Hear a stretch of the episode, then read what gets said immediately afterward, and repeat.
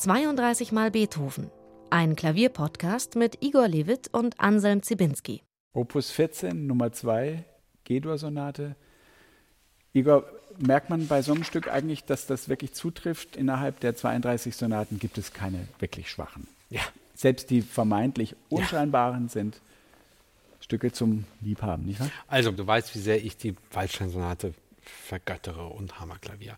Aber ehrlich, wenn du mir sagst, geh auf eine einsame Insel und das einzige Stück Musik, was du mitnehmen darfst, ist die Sonate Opus 14 Nummer 2, wäre ich auch froh. Das ist so geistreich, das ist so inspiriert, das ist so perfekt.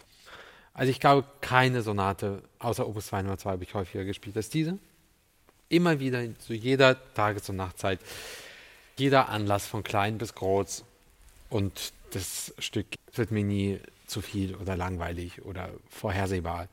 Das ist einfach ein großes, großes, großes Glück.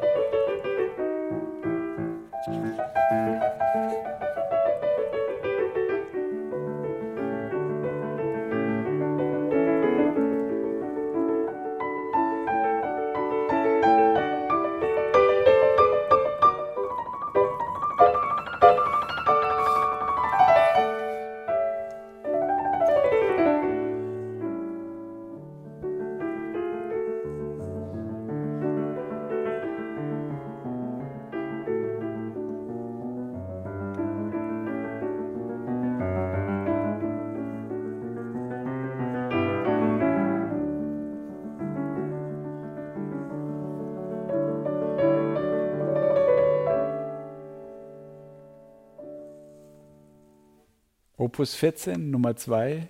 Welche persönliche Geschichte hast du mit dem Stück? Dieses Stück war eigentlich die erste Beethoven-Sonate, die ich lernen durfte und musste, im Alter von neun Jahren. Und dann habe ich sie in Wettbewerben gespielt, habe sie nochmal gespielt, habe sie. Also das war eigentlich mein, mein erstes, sag mal, größeres Beethoven-Stück. Vor Mozarts, vor, vor Haydns-Sonaten? Ja, ja, ja. Weit vor Mozart-Sonaten. Ich habe gar nicht so viele Mozart-Sonaten gespielt, aber weit davor, ja. Erinnerst du dich, wie das sich damals unter deinen Fingerkuppen in Nein, ich erinnere mich anfühlte? ja nicht viel, aber ich erinnere mich, dass ich diese Stelle, diese Terzen nicht spielen konnte. Daran erinnere ich mich. Dass die zusammen waren, dass dass gleichmäßig die zusammen waren. waren also es war jedes Mal. So hat sich das dann angehört. Ja, also es ging nicht so gut, aber hey, ich war zehn Jahre alt. Das ist schon das ist schon okay. Aber hast du das dann viel geübt? Oder? Ja, ja. das habe ich viel geübt. Bezogen auf dieses Stück oder hast du gesagt, ich lerne jetzt äh, Terzenetüden mehr oder so? Nee, ich habe keine Terzenetüden gespielt. Bezogen auf dieses Stück. Ich habe das einfach sehr viel geübt und gearbeitet. Also wie viel ein Zehnjähriger eben übt. Aber diese Sonate habe ich viel, viel, viel gespielt. Also, weiß ich nicht, 100 Mal, 150 Mal. Also wirklich viel. Im Gegensatz zu der E-Dur-Sonate ist das jetzt ein sehr klaviermäßiger Beginn. Man denkt so ein bisschen die, die sich ergänzenden Figurationen rechte und linke Hand. Man könnte so ein bisschen an für Elise denken. Man könnte an finale Sturmsonate denken. Weiß nicht, magst du kurz vormachen, wie sich das zusammensetzt? Also das Stück ist sehr dialogisch. Es gibt ganz häufig diese Frage-Antwort-Momente. Also Dinge wiederholen sich zweimal. Es gibt die erste Frage Und es gibt das zweite Mal wie eine Antwort. Wieder. Und wieder Antwort. Und dann kommt wie so eine Art Conclusio, wie eine Zusammenfassung.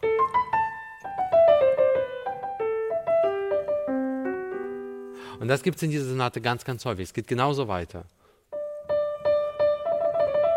Eine sehr gesangliche Frage und eine sehr kecke Antwort. Und das passiert die ganze Zeit. Ähm, und dann nochmal verändert. und nochmal verändert. Also es ist ein Stück, das sehr theatralisch ist und, und sehr dialogisch und innerhalb kleinster, engster Räume führen so Personen miteinander Gespräche. Du kennst diese Anton Schindler-Geschichte, die er erzählt, dass Beethoven gesagt habe, das sei ein Dialog zwischen Frau und Mann oder so, was man für nicht ganz so echt hält, aber für plausibel irgendwie. Gell? Ja, aber also, sag mal, dem Dialog glaube ich. Ja. Was ich meinte mit dem sich ergänzenden Figuren, ist ja, die linke Hand tritt ja immer zwischen diese Motive hinein und genau so eine, so eine Geschichte, so dass sich daraus ein Klang addiert eigentlich.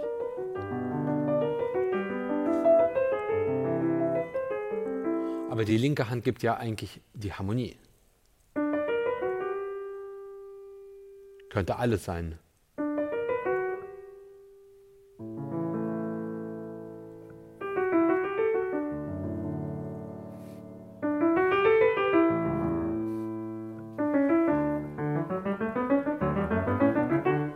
Das können wir eigentlich Nur, dass sich so ein Bewegungs ein Bewegungsimpuls hier so zusammenschließt. Also für Elise ist ja so ein bisschen so eine ähnliche Textur, oder?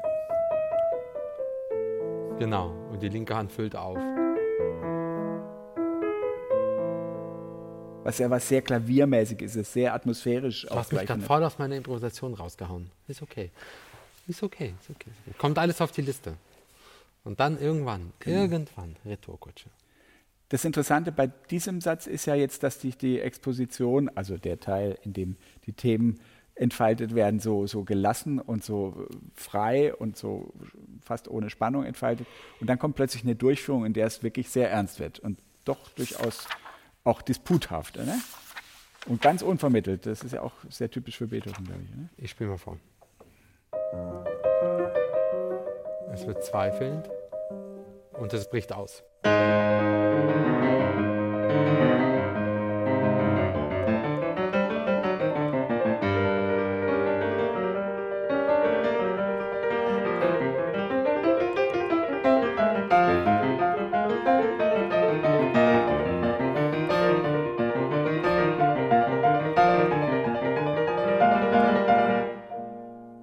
Ich glaube aber, also es gibt einen Disput, es ist polternd, aber ich würde bestreiten, dass es ernst ist. Das ist, glaube ich, wieder ein bisschen wie die, diese Stelle. Es ist einfach, es frotzelt und es ähm, schlägt ein bisschen wild um sich, aber es ist eigentlich nicht böse und ernst. Das ist, glaube ich, einfach eine, eine sehr spielende, Ernsthaftigkeit vorspielende Charakterstudie. Wir sind damit ja noch nicht am Ende der Entwicklung, Nein. weil jetzt kommt was, was klingt wie eine Wiederaufnahme des Hauptthemas, ist aber nicht ist. Ist aber nicht ist.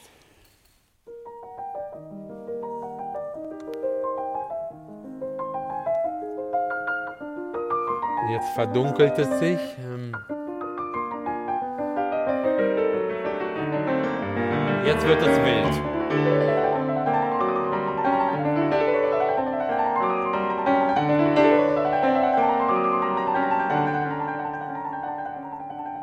Jetzt wird es spielerisch.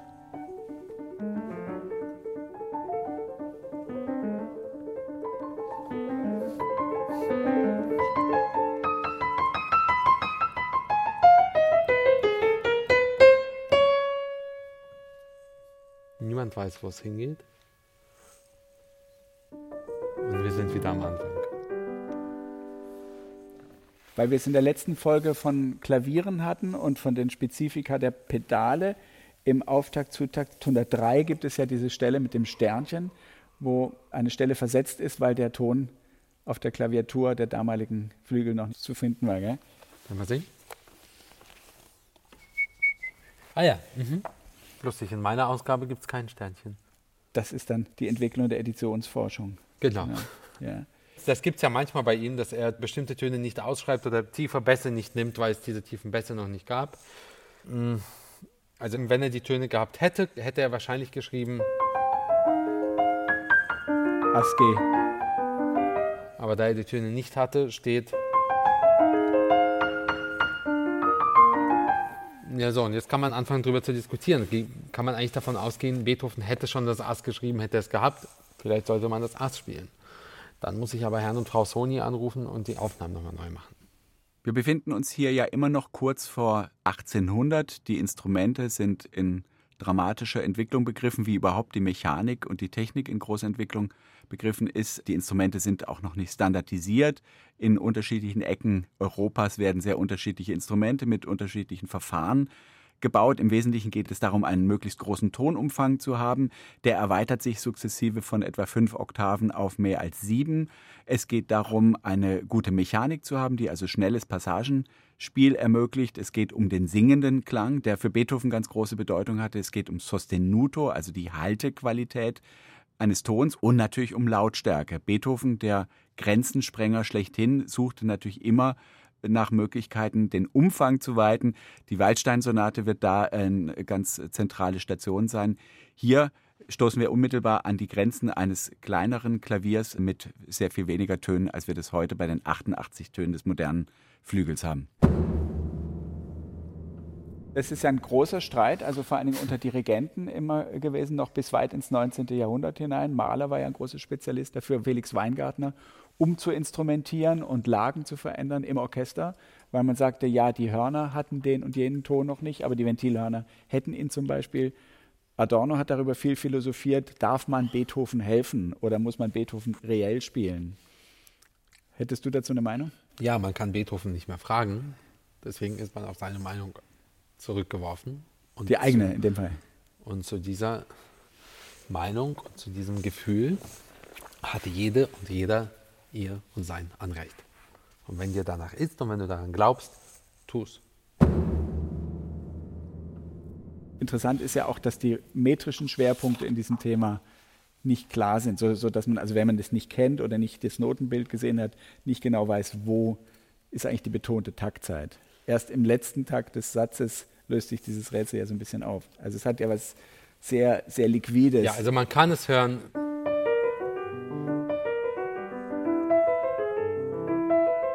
Geschrieben ist eigentlich. Aber. Und mit dieser Doppeldeutigkeit genau, den ich ganzen würde nie, Satz übergespielt. Genau, die ganze Zeit, bis zum Schluss, bis es klar wird, äh, bis der Schwerpunkt klar wird, weil der Ton lang ist.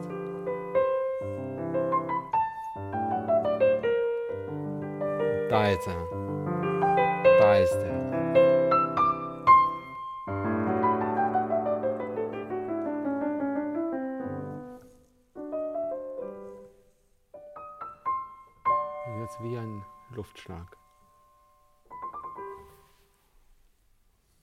Glaube, solche Effekte sind nicht zu unterschätzen, weil ja. die Banalität könnte allenthalben ja. lauern dreuen. Nur da ist jetzt natürlich eine Ambivalenz und ein spielerisches Element drin, was sehr schön ist, oder?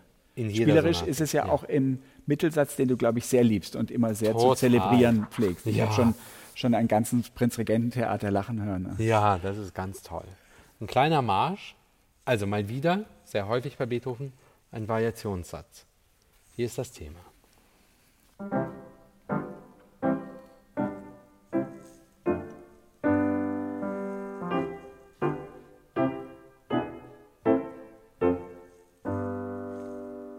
Alles ist noch recht harmlos.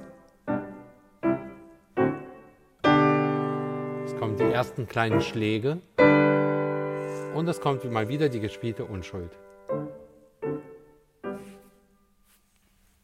Nichts getan.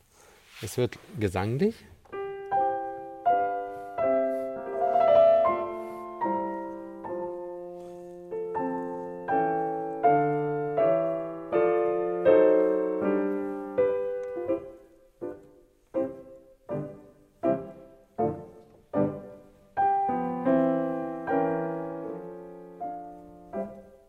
jetzt kommen die typischen Beethovenschen kleinen Ohrfeigen.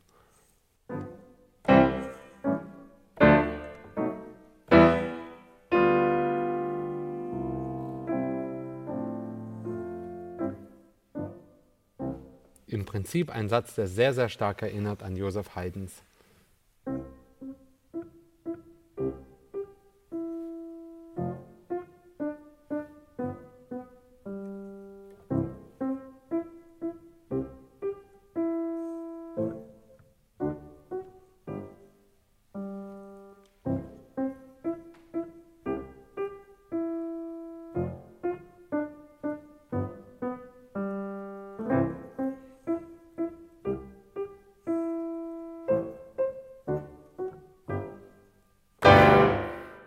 So, und in diesem Sinne geht der Satz dann weiter. Es folgt die erste Variation. Das war, sagst du es ganz kurz? die Paukenschlagsymphonie.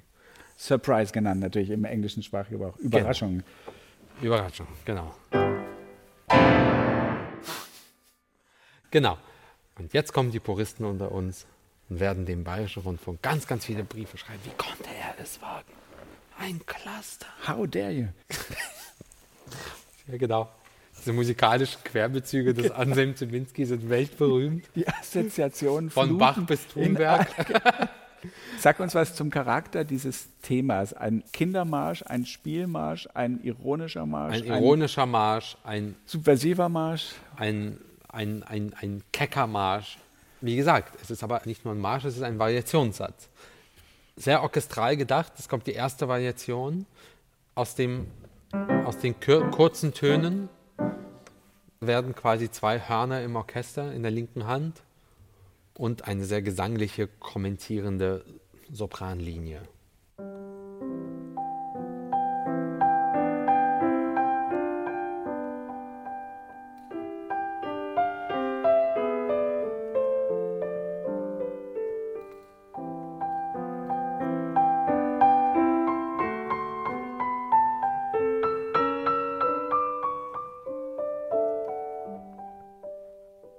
Es kommt die zweite Variation, die einfach nur ja, wie so ein Murmelspiel eigentlich ist. Ja, so ein wahnsinnig komisches Stück. Also komisch im Sinne von einfach sehr, sehr witzig und, und fein und einfach wunderbar.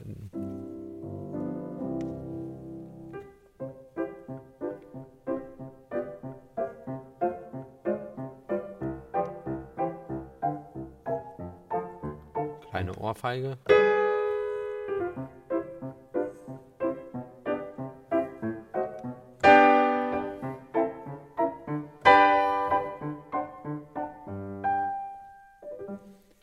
Bleibt, und es bleibt ganz lange sehr, sehr leise.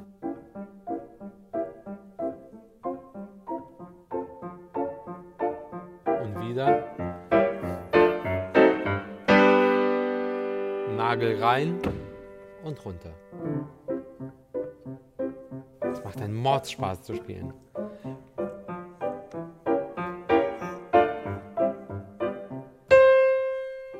Und so weiter. Letzte Variation.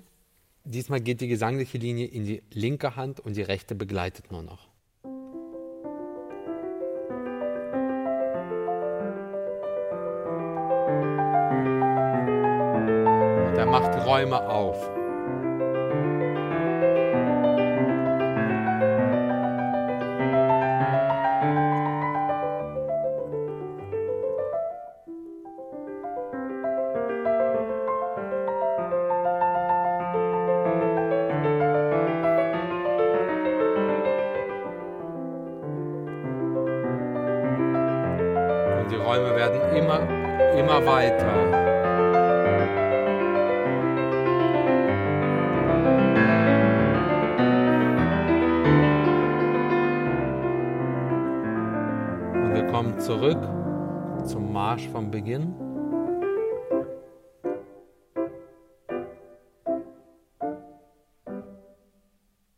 Kommen wieder zu Momenten der Stille.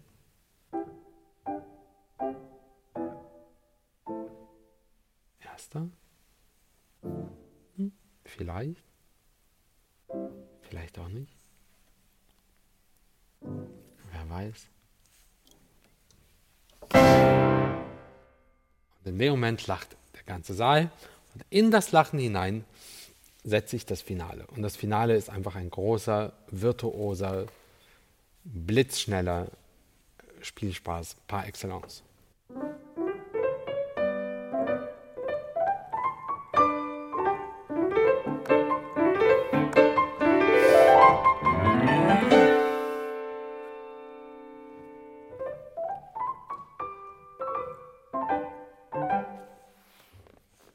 Du hast ja mal im Zusammenhang mit Opus 2 Nummer 2 der frühen A-Dur-Sonate darauf hingewiesen, welchen Unterschied das Timing macht bei Ja. der Gestaltung solcher Dinge. Du könntest ja jetzt, wenn du Lust hast, mal zeigen, wie du das spielen würdest, wenn du jetzt ein Musterschüler wärst.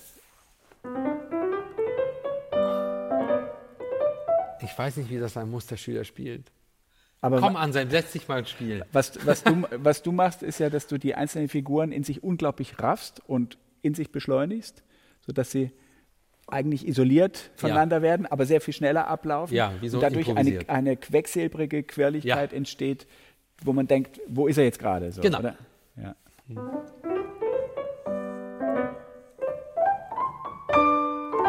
Ich kann mir das nicht anders vorstellen. Ja. Nein, das Stück ist einfach ein großer, großer, großer, großer Spaß. Und endet, endet einfach großartig mit einem kleinen, kleinen tiefen Refluxeffekt im Klavier, nämlich so.